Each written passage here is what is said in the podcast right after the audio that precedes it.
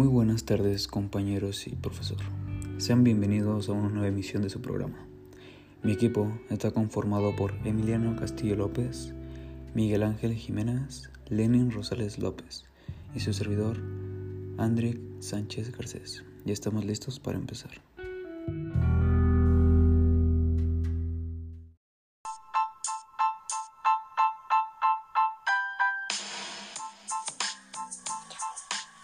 Efectos del volcanismo. El nacimiento de un volcán o reactivación de otro ya existente puede hacer que crezca su altitud con respecto al mar en cuestión de semanas. Puede crecer algunos centímetros a unos metros. Un ejemplo es el Paricutin, que después de un año de su nacimiento había alcanzado una altura de 275 metros con respecto a la superficie natural. Con esto se puede apreciar la velocidad con la que incrementan su altura. Gracias a una intensa actividad volcánica, en los últimos 100.000 años en la actual cuenca de México se dieron condiciones ideales para la vida humana. En las regiones volcánicas más activas, los procesos de la erosión no han tenido oportunidad de evolucionar. Entre el Ajusco y el Popocatépetl, las montañas muestran rasgos insignificantes de erosión, lo que hace que no se formen una red de arroyos. Volcanismo vivo. La actividad actual se presenta en el cinturón montañoso euroasiático, sobre todo en la región del Mediterráneo. Los volcanes están presentes en todos los océanos y no menos de 7.000 están bajo el agua. En México hay 8 volcanes potencialmente activos, en los que se encuentra el Popocatépetl y Citlatépetl. Todos los años hay más de una erupción, aunque la mayoría son expulsiones débiles de lavas y piroclastos.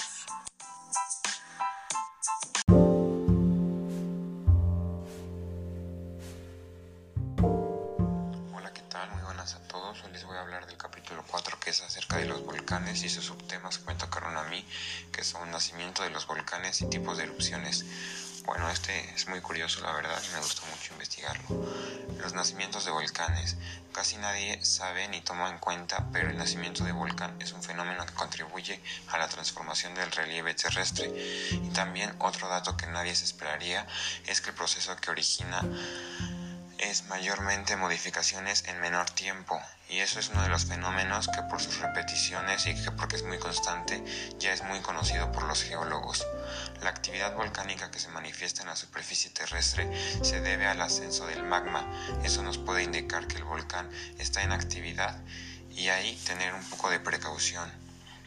Los tipos de erupciones. ¿Qué son las erupciones volcánicas? Bueno, para empezar, las erupciones volcánicas expulsan lava a la superficie de tres maneras distintas. Escurrimiento, lluvia de piroclastos y coladas de piroclastos. El científico francés A.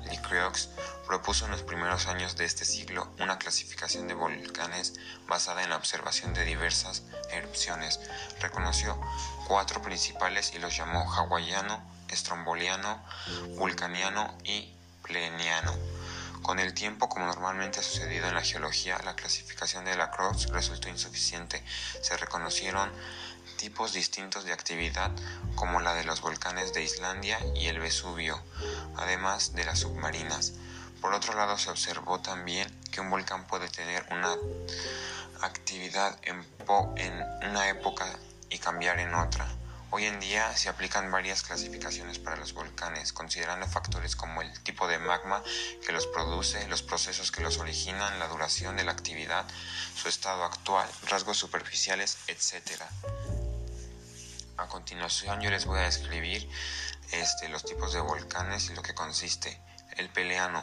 Su lava es muy viscosa y consolida con gran rapidez. Son erupciones con lava muy viscosa que solidifica en la parte alta del volcán, impidiendo que salgan los gases, haciendo que se abran las grietas laterales por las que se libera la lava que corre por las calderas y forma las nubes ardientes. Una erupción estromboliana es un vulcanismo caracterizado por erupciones explosivas separadas por periodos de calma de extensión variable.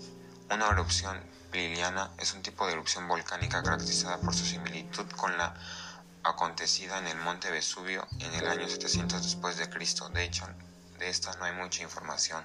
El tipo hawaiano son volcanes de erupción tranquila debido a que la lava es muy fluida, los gases se desprenden fácilmente y no se producen explosiones. El volcán que se forma tiene apariencia de escudo, ya que la lava, al ser muy fluida, cubre una gran extensión antes de solidificarse. Y las erupciones volcánicas volcánicas son erupciones volcánicas de tipo explosivo. El material magmático liberado es más viscoso que en el caso de las erupciones hawaianas y estrombolianas. Consecuentemente se acumula más presión desde la cámara magmática conforme a la magma asciende hacia la superficie. La erupción produjo lo que se conoce como una inundación de lava, algo que es poco frecuente. Bueno, gracias y a continuación los dejo con mi compañero.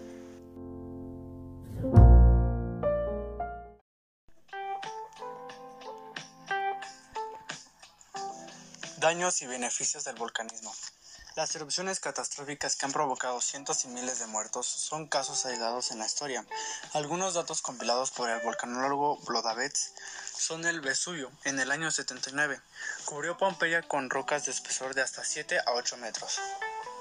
Los daños que pueden causar estas erupciones volcánicas están relacionados con varios fenómenos, como lo son los derrames de lava, las lluvias de material piroclástico, principalmente ceniza, las corrientes de lodo llamadas lahares provocadas por el material volcánico suelto y lo que son sismos relacionados con actividad volcánica.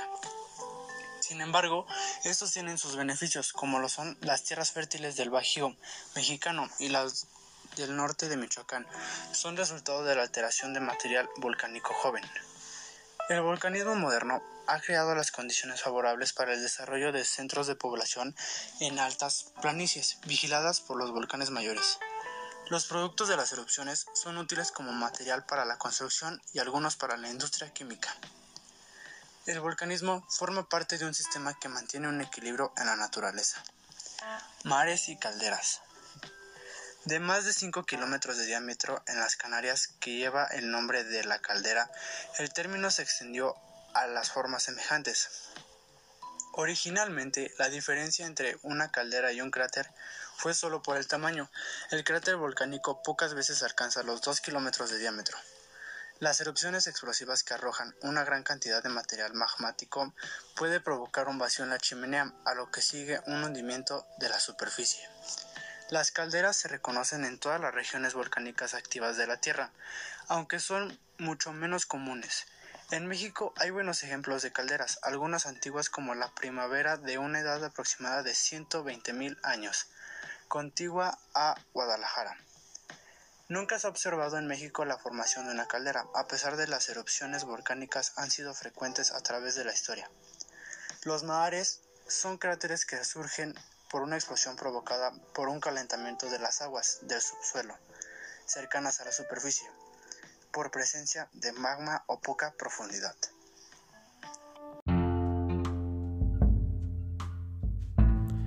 Un gusto haber estado con todos ustedes. Mañana regresamos con más.